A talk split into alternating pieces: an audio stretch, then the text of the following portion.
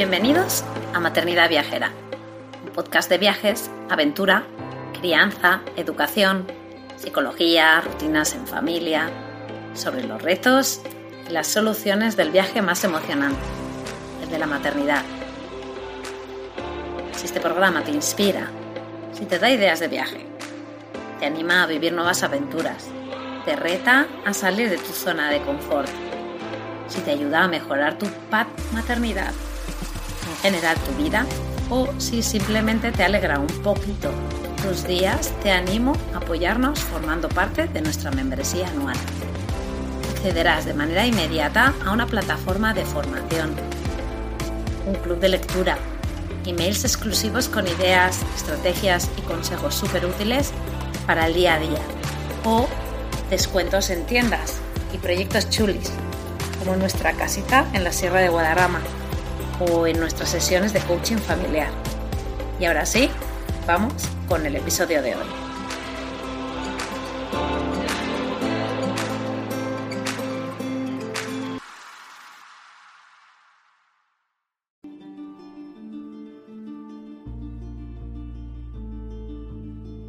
Bienvenidos a Maternidad Viajera, el podcast de viajes, crianza y aventuras contado desde la perspectiva única de las madres. Yo soy Laura, mamá viajera detrás de Objetivo Aire Libre, proyecto que anima a viajar, descubrir la naturaleza y cuidar el medio ambiente. Hoy vais a escuchar la segunda parte de la conversación que tuve con Flor de Ruta del Mate, con la que seguimos hablando de su vida viajera, centrándonos hoy en los viajes que han hecho con su hijo Benji por partes no tan comunes de Europa y daremos un paseo por Argentina escuchando sus recomendaciones para viajar por este gran país. Búscanos en Instagram Objetivo Aire Libre y Maternidad Viajera para sentirte inspirado para salir más al aire libre. Ahora y durante todo el verano con el reto Senderismo. Si quieres participar, no dudes en suscribirte a nuestra revista para recibir listados de imprescindibles para salir a caminar, una hoja de seguimiento de senderos y actividades y recomendaciones en tu email. No olvides escribir una reseña en iVoox y Apple Podcast y no olvides compartir con tus amigos, es la mejor manera de ayudarnos. Y ahora sí, vamos con el episodio 14, segunda parte.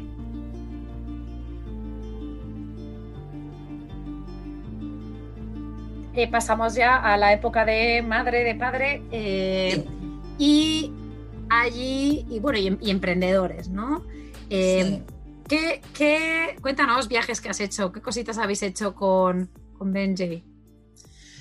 Eh, bueno, Benji empezó a viajar muy chiquitito. bueno, nosotros acá en Gandía eh, vivimos tipo por temporadas, entonces estamos durante todo el invierno viviendo en la playa y luego en los meses de verano, cuando ya empieza a venir el turismo y los alquileres empiezan a aumentar, nosotros nos, nos vamos. Entonces, bueno, Benji nació en abril en junio se nos termina el contrato y julio y agosto, ¿qué hacíamos? Entonces, bueno, el primer viaje de Benji con dos meses fueron otros dos meses por Macedonia y Bulgaria.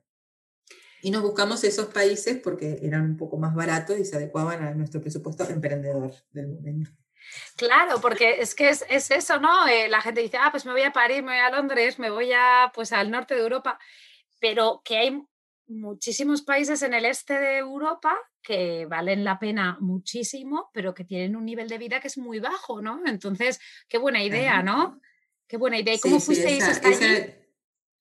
Eh, fuimos en, avión con alguna escala, ya no me acuerdo en dónde, no sé si por Italia, hicimos una escala. Em, y bueno, empezamos por Macedonia. En Macedonia nos íbamos a quedar un montón de tiempo porque hay una ciudad que se llama Orid, está al lado de un lago, súper bonita, eh, pero justo ese año eh, había terremotos, como pequeños terremotos y temblores. Eh, entonces, bueno, hasta la gente de ahí local, la gente que nos alquilaba a nosotros la casa, tenía mucho miedo, y entonces, claro, nosotros también palpamos el miedo y con un nene de dos meses dijimos, bueno, nos vamos, nos vamos a Bulgaria, que era nuestro siguiente destino, pero íbamos a hacer un, eh, es como que nos íbamos a volver desde Sofía a, a, Madrid, a, Valencia, en realidad.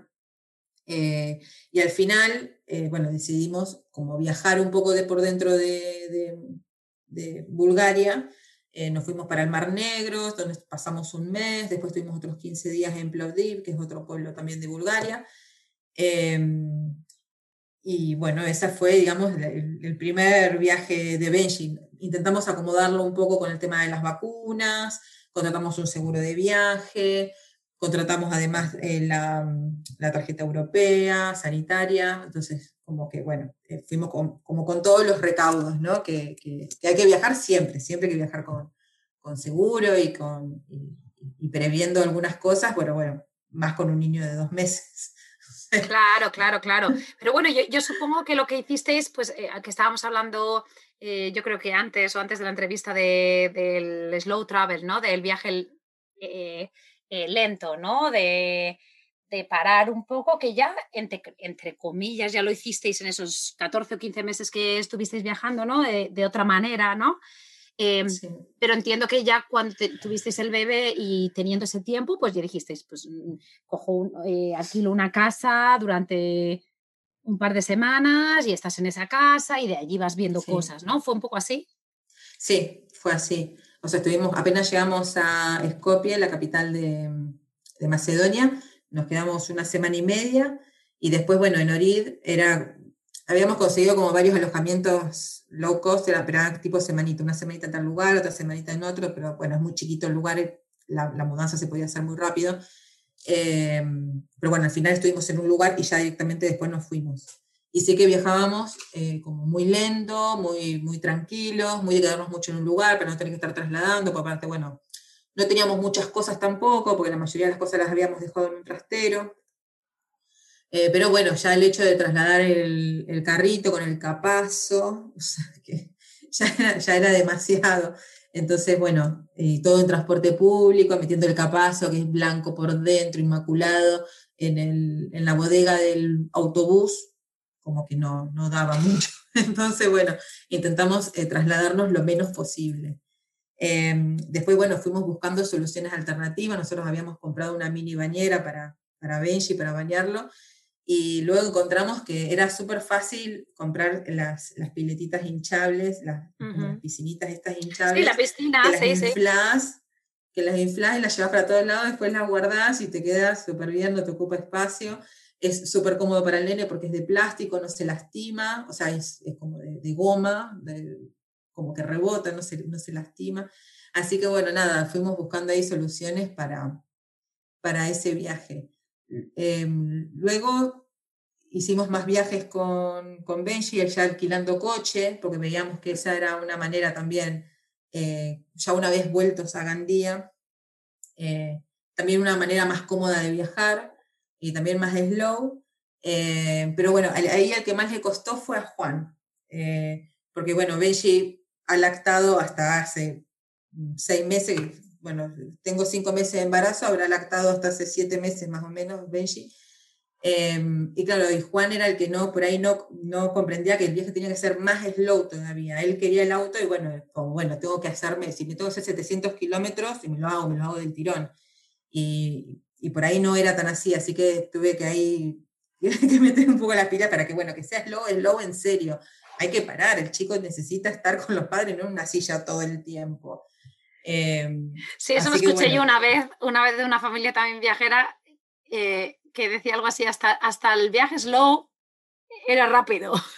Ya, sí, porque no sé, él está acostumbrado a ir a un, montón de lugares y eso. Y si bien habíamos logrado hacer un viaje súper slow en Macedonia y Bulgaria, eh, ya con un coche era como que no, él, sentía como el poder de poder ir a, cualquier lado de manera independiente, que sí, que está bien. Eh, pero bueno, llevamos una criatura y la criatura necesita sus tiempos y sus cosas. Así que bueno, me ha costado mucho. ¿eh? el tema del coche va a ser, ha sido terrible. Em, pero bueno, hemos cambiado muchas cosas respecto a la forma de viajar, viajamos mucho más cómodos.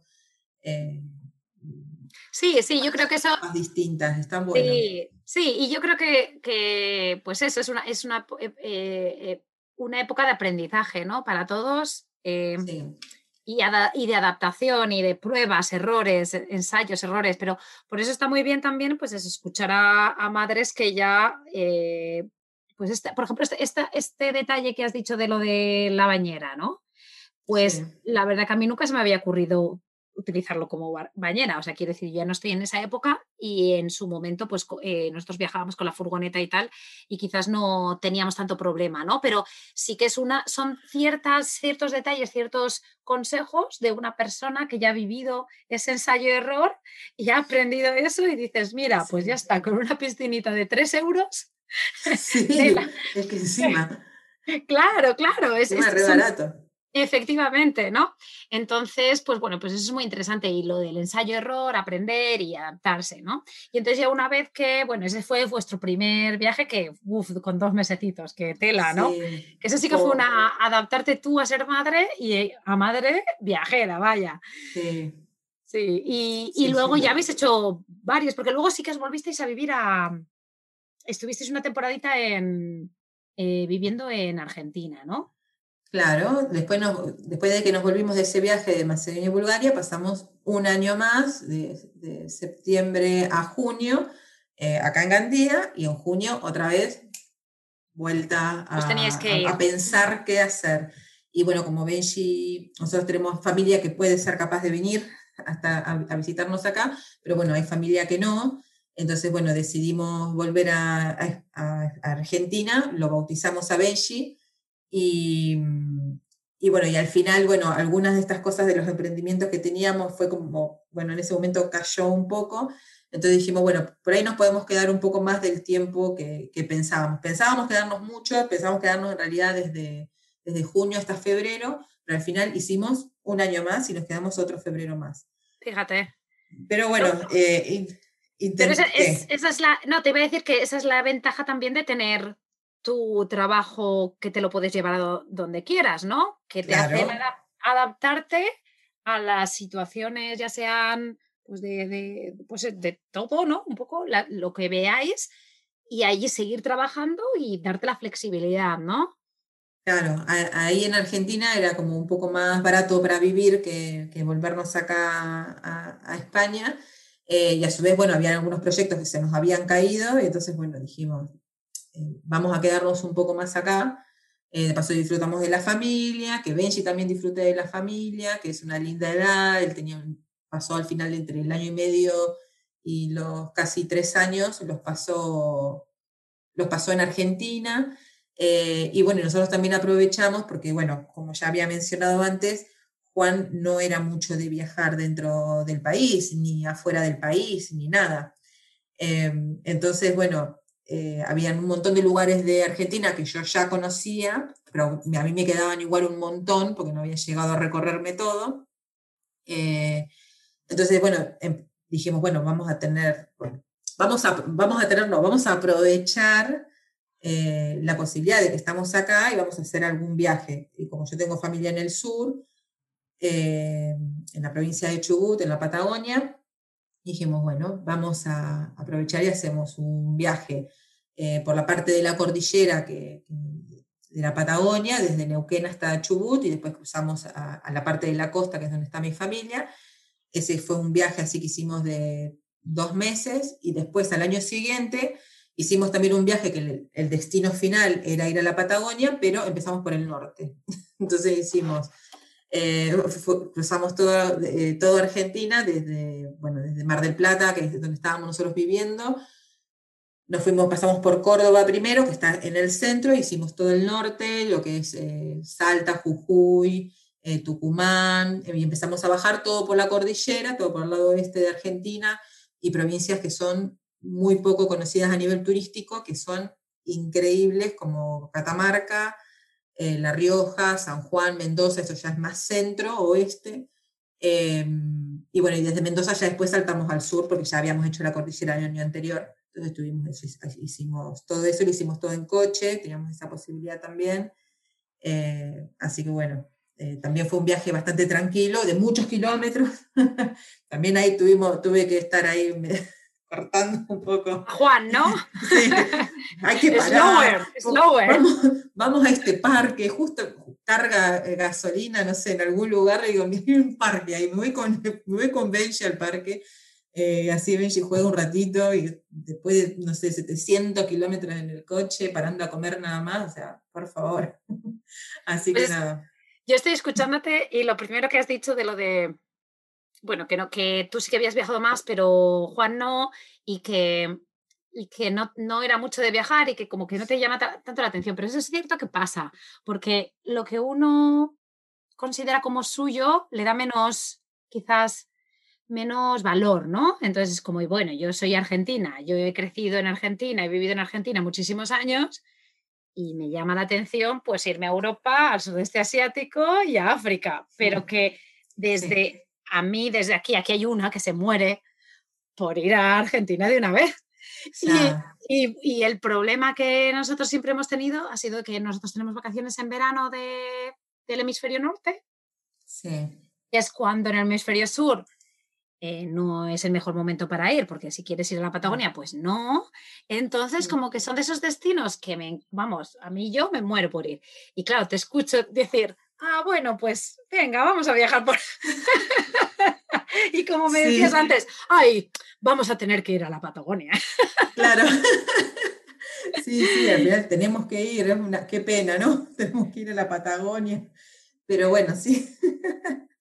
Al final de, es, es, como eso, pero también pasa, y es lo que le ha pasado a Juan, de que él se ha ido a vivir a España sin conocer, y que todavía de hecho no conoce, no conoce las cataratas del Iguazú y no conoce el Perito Moreno.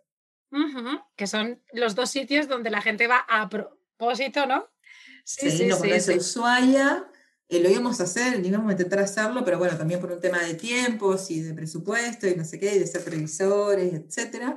Eh, y bueno, y de que el auto tampoco, el coche que teníamos tampoco daba para, para, hacer muchos de ese tipo de caminos porque, bueno, son, son mucha distancia, mucho ripio, eh, camino de piedra, entonces como que no, no, no, iba a resistir mucho el auto y ya veníamos con, con algunos días en el taller. Em, lo íbamos a hacer por lo menos el Perito Moreno y al final no pudimos. Eh, pero bueno, yo también son cosas que hice cuando renuncié antes de venirme para acá. Yo renuncié me dieron como un, dinero de vacaciones acumuladas y no sé qué, y también me hice todo cuando, cuando renuncié antes de irme a España, todos, todos estos destinos. Después antes yo había estado viajando, había ido al norte, había ido a Mendoza, había estado como en distintos lugares, pero bueno, no había viajado tanto. Eh, no tanto sí, me gustaría. Sí, sí, no, hombre, pero es que además es que Argentina es un país que es enorme, enormísimo, ¿no? Entonces, pues bueno, pues mm. la suerte de tener de, tener familia allí, de, tener siempre eso como, un, como una posibilidad que os va a permitir volver y volver y seguir conociendo, ¿no? Em, y pero, pero ahora ya te pregunto ya como, como, vamos a decir, yo quiero ir y yo tengo hijos y yo voy a ir, ¿no? Entonces, ¿qué consejos tú como mm, madre viajera, pero como viajera eh, antes de ser madre y, y ¿qué, ¿qué, sitios, qué manera, qué consejillos nos das eh, para los que queremos ir para allá, ¿no? Que normalmente es verdad que hay que siempre tienes estos destinos y yo conozco gente que ha ido a Argentina y que luego dentro de Argentina pues ha cogido seis aviones y era como voy allí, me cojo el avión, veo esto, cojo el otro avión, veo eso, cojo otro avión, veo eso. Y hombre, también yo entiendo que la gente que viaje para, para 10, 15 días es lo que hay, ¿no? O, o, o coges el avión o no hay otra manera, ¿no? Pero para, pues un poco haciendo un poco, poco propaganda del tema de los low travel, ¿no? De viajar más despacio, ¿no? ¿Qué sitios o qué recomendaciones eh, nos darías ¿no? para viajar con niños por, por Argentina? ¿no? Y es un poco como decís vos, si vas con un poco de tiempo, eh, lo del slow travel en Argentina está un poco complicado porque hay tantas cosas para ver y están, cada cosa está en una punta. O sea, las cataratas están en la punta norte-este y, eh, bueno, Ushuaia está en la otra punta y lo mismo el Calafate con el Perito Moreno están en el sur. O sea, que ahí no te queda otra, son más de 5.000 kilómetros que tenés que hacer en coche y no es posible. Si vos querés ir, por ejemplo, en autobús, por hacerlo de otra forma más slow y que no sea tan agresivo como ir en, un avión, ir desde Buenos Aires hasta Ushuaia, es que son al menos dos días de viaje que tenés. O sea, que es casi como que no queda otra. Eh, se puede ir, por ejemplo, eh, hasta Bariloche en autobús desde Buenos Aires eh, y, son, creo que son 20 horas de, de, autobús. O sea, es que si no te tomas un avión es un poco complicado o si no te tienes que tener un poquito más de tiempo. A ver, nosotros, por ejemplo, toda la parte de la cordillera lo hicimos sí, serían más o menos dos meses, pero bueno, habremos estado, no sé, un mes recorriendo y el otro mes en la casa de mi familia. O sea que es posible quizás en un mes centrarte en una zona y hacer toda la zona de la cordillera, eh, y ir, o sea, ir desde Neuquén. Esa es, como la parte más linda que tiene, eh, que tiene Argentina, al margen de lo puntual que es, no sé, la ciudad de Buenos Aires en sí, que por más que sea un caos, es hermosa de ver, y que tiene un montón de cosas para hacer con chicos. Y lo mismo, es que en todos lados vas a tener cosas para hacer con chicos, porque es, un montón de actividades al aire libre. Eh, y después en la ciudad tenés un montón de opciones de museos. Y hay tantas cosas para hacer que es, que es un poco difícil hasta encontrar cosas, ¿no? Para, eh, entonces, bueno, yo creo que desde, o sea, un viaje, ir y centrarte en una zona, hacer dos cosas puntuales, tipo Cataratas Buenos Aires, y luego centrarte en una zona. Y yo creo que, bueno, la zona de la cordillera es la más, la más linda para recorrer y que por ahí se puede conseguir un auto en San Martín de los Andes y hacerlo hasta Esquel o hacerlo incluso hasta Calafate y, bueno, y recorrer toda esa, toda esa zona, que ya son unos cuantos kilómetros, deben ser, no sé, no me quiero aventurar, pero capaz que son 2.000 kilómetros o, mm, no te digo 3.000, pero capaz que 2.000 sí. Y entre que hay que ver de una, de una cosita a la otra. Eh, pero bueno, eh, el viaje se hace mucho más tranquilo porque hay un montón de opciones de cabañas, de actividades al aire libre, de deportes en lacustres, eh, y, bueno, y los paisajes son alucinantes, o sea que yo tiraría para ese lado, digamos. Y después, bueno, sí hacer dos o tres cosas puntuales y luego, no sé, un recorrido como para hacerlo más a menos, pero realmente es que merece la pena ir al menos un mes a Argentina. Claro, claro, exacto.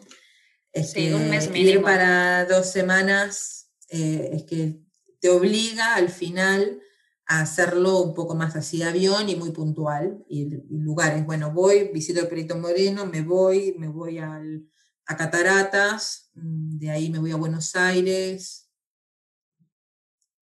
Sí, sí, sí, es que lo que, lo que tú estás, lo que has dicho antes, ¿no? Que realmente son países que son, las distancias son increíblemente grandes y que entiendo que yo, aunque no he estado, pero entiendo que hay zonas como muy vacías, ¿no? Que entre sitios y sitios no hay nada, ¿no?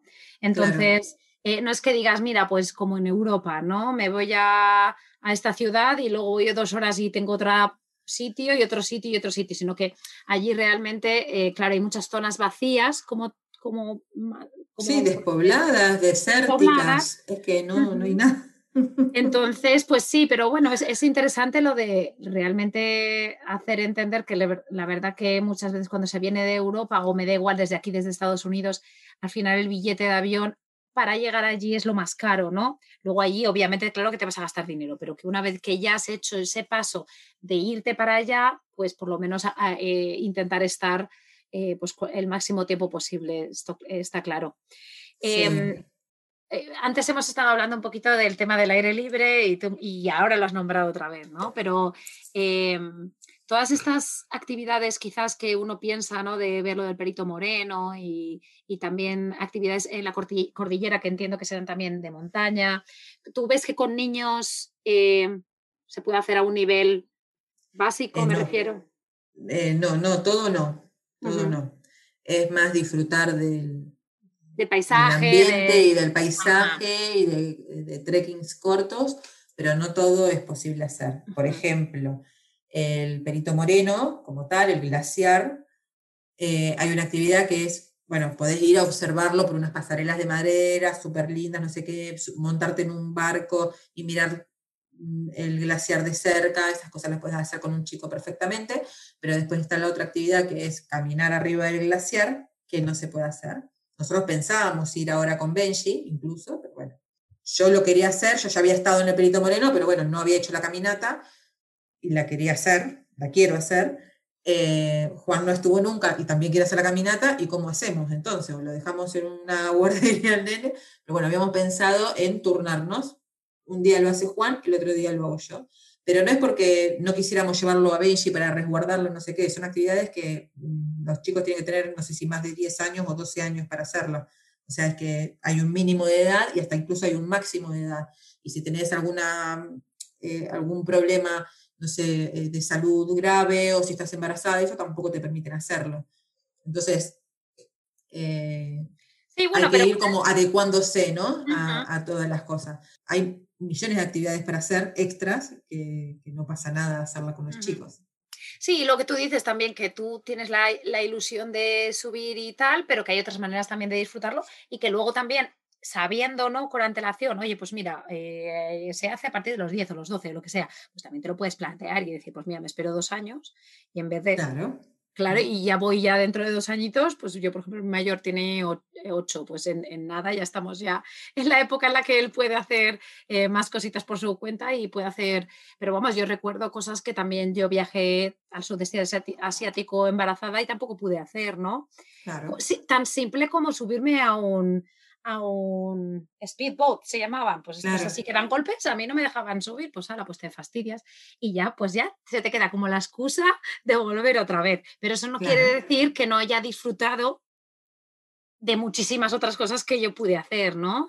Eh, así que bueno, pues eh, en ese sentido me, eh, agradezco así que nos, hagas como un poco una visión general, ¿no? Obviamente esto no es un, no estamos vendiendo aquí un tour de, niños, pero sí que un poco que eh, darte un poquito como la visión esta de, decir, estos son los, quizá los problemillas que te puedes encontrar y, bueno, pues ir, ir pues un poco con la mentalidad de, la realidad, ¿no? De, no hacerse la idea de... que hay muchos niños que también, eh, eh, no sé, esquían. no sé, Benji no esquía ni nada. Nosotros subimos a una montaña nevada y Benji en la nieve es como que, ay, pero ¿qué, es esto? ¿Dónde me están metiendo? Nosotros estábamos re divertidos porque dijimos, bueno, le va a encantar y va a experimentar y no sé qué. Pero Benji estaba abrumado por tanta blancura. o sea, no le gustaba mucho. Em, pero después, bueno, había niños, no te digo de la edad de él, pero que que, por ahí estaban dos años más, o por ahí la edad que tiene él ahora, que estaban en escuelita y se tiraban con, con los esquís o con el snowboard y no sé qué, y iban lo más bien. O sea que se pueden hacer un montón de cosas y hay, también conozco, eh, hay una zona de trekking ahí muy cerca de Perito Moreno y del Calafate, que se llama el Chaltén, y es algo que yo lo hice con 26 años y me costó eh, muchísimo. Entonces, claro, yo no lo haría con Benji, realmente, porque me costó. Pero bueno, conozco gente que ha hecho otros estilos de trekking que por ahí no ha llegado hasta tan arriba eh, y lo han ido porteando. Pero bueno, es una ruta que es un poco, un poco peligrosa. Lo mismo acá, Calpe. O sea, al Peñón subió Juan. Yo me quedé abajo en la playa con Benji. Bueno, yo estoy embarazada, pero no iba a hacerme la, la subida hasta allá arriba. Eh, quizás ni sin estar embarazada tampoco lo hubiera hecho. O sea, busco otra alternativa para que Benji también esté contento, porque tampoco es que él le gusta más andar en bicicleta, o en, su momento cuando era más chiquito y en Argentina andaba por a todos lados con el patapata, que es este carrito así de cuatro rueditas, dos adelante y dos atrás, iba para todos lados y ahora va con su bicicleta. Entonces, si, es, si eso es lo que él disfruta, eh, hay que encontrar como las cosas para, todas las partes disfruten, digamos, del viaje. Eh, Efectivamente. No, disfruta tanto de caminar. él quiere ir con el patapata para todos lados y si hay una rampa, mejor.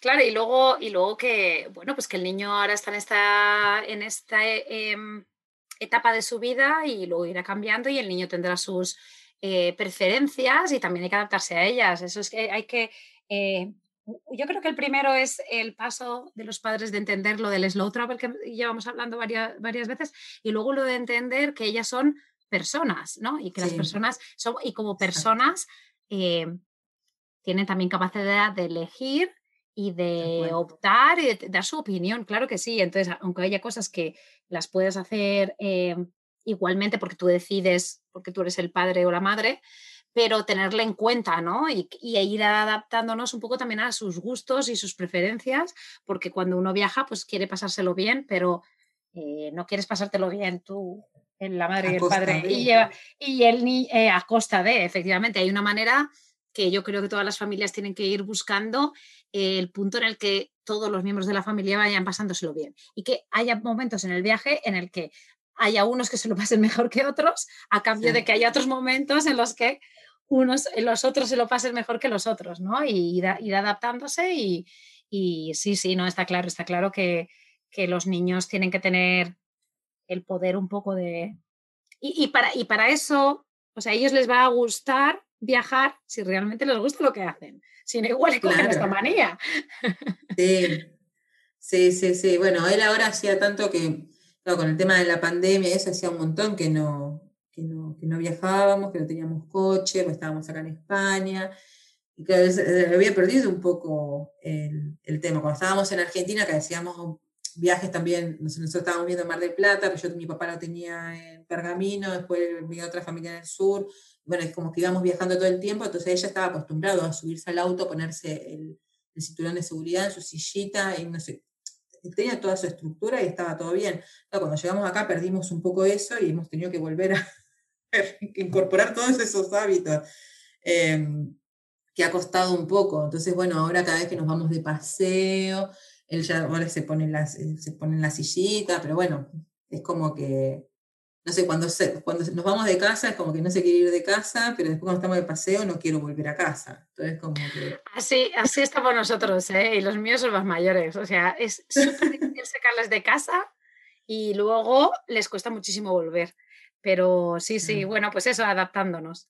Eh, bueno, Flor, llevamos ya un montón de rato hablando, está súper bien, así que vamos a darle ya paso a la, a la, mm, parte de las secciones en la que cambiamos un poco el ritmo, ¿vale? Vale. Eh, venga, vamos con la primera sección que elijo, elijo, elijo donde fueras, haz lo que vieras. Eh, ¿Alguna anécdota de situaciones culturales eh, que te han gustado y has incorporado a tu vida? Y empiezo con esta porque es que me ha sorprendido mucho todos los países a los que habéis visto y también la anécdota esta que has contado del dulce de leche, del mate. Eh, un poco, ¿qué cosas has visto en todo ese viajazo y todos los viajes que habéis hecho en países que no son tan turísticos, ¿no? Y te las has quedado.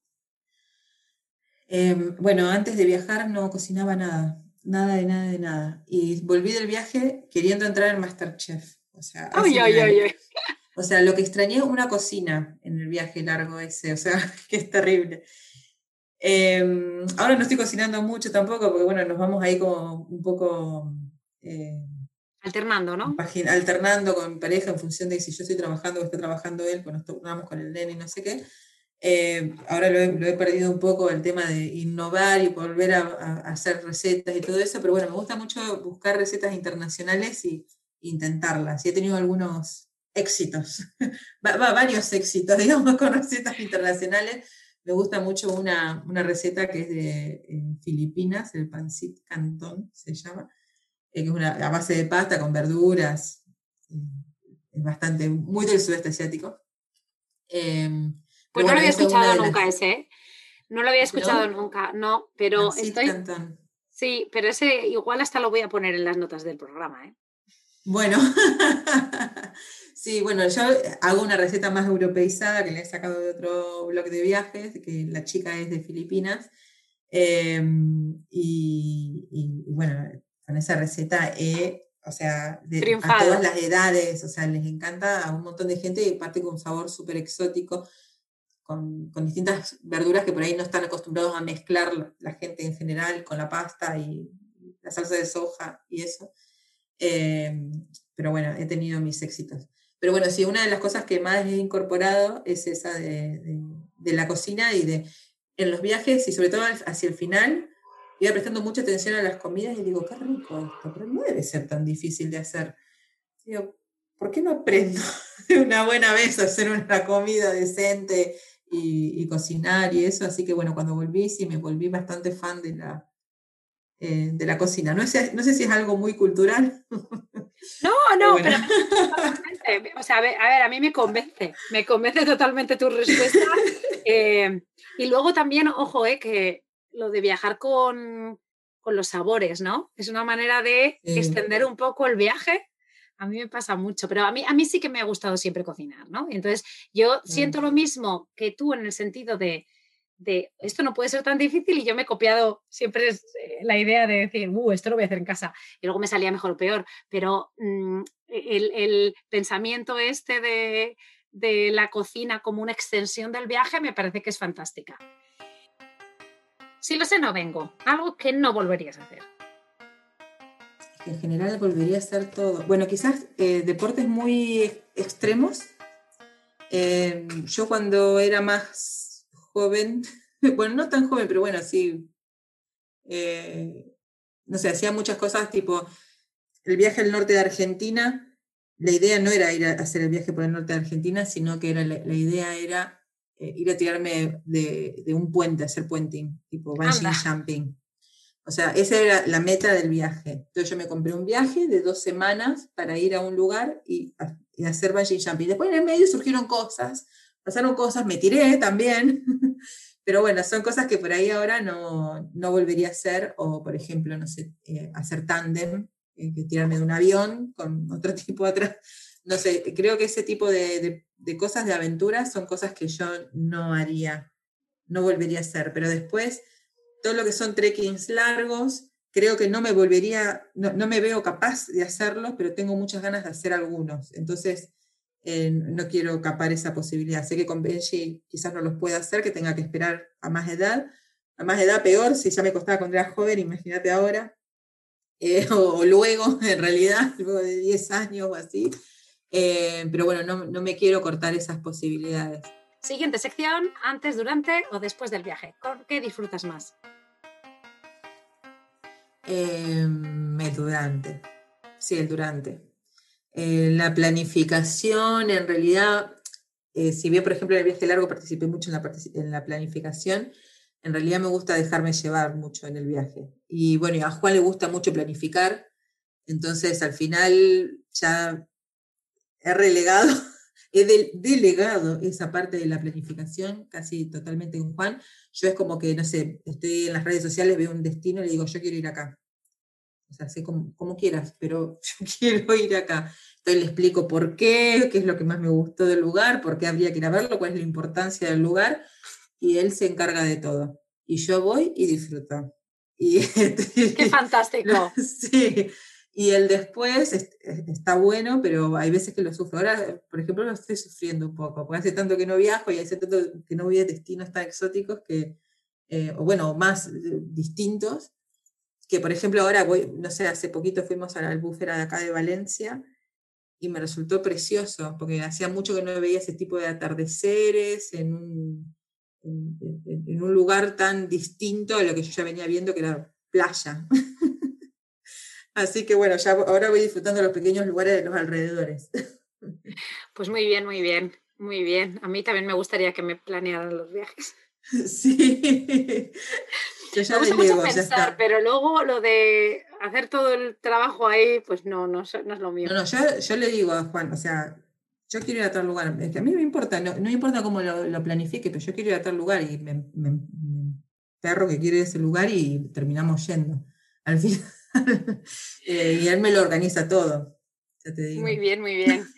Pues nada, eh, Flor, ahora me gustaría que, pues eso, que explicaras un poco dónde podemos encontrarte para poderte seguir y nuestras aventuras. Bueno, eh, bueno nuestro blog es eh, Ruta del Mate.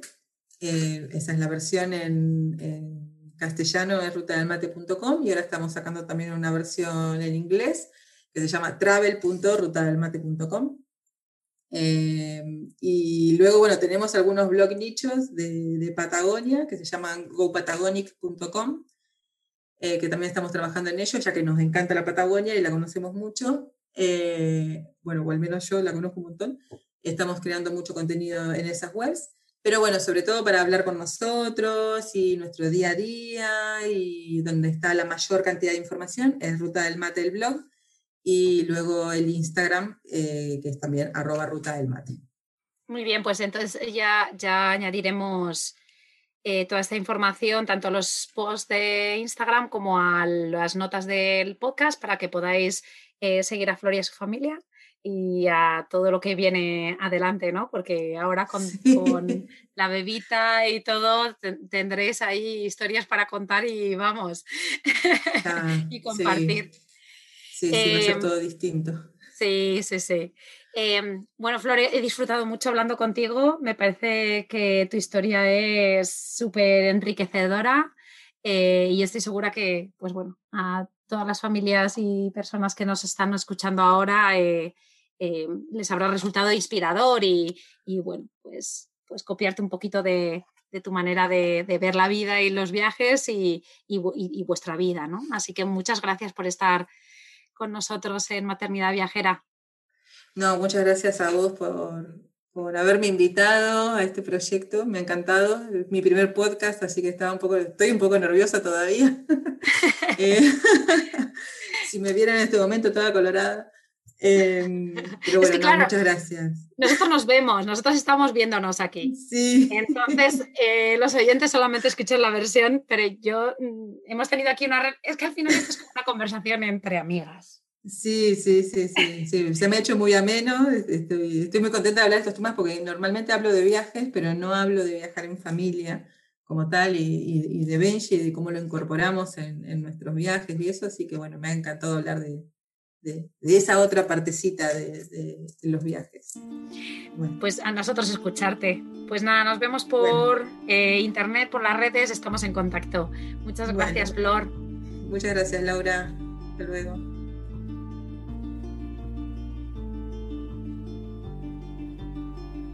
Muchas gracias por escuchar esta entrevista con Flor Vallejo. Esperamos que te haya gustado y compartas este episodio con tus amigos y nos dejes una valoración en iVoox o Apple Podcast. Nos vemos la semana que viene, porque ya sabes, cada jueves tenemos una nueva conversación con una mujer que nos inspira. No te lo pierdas.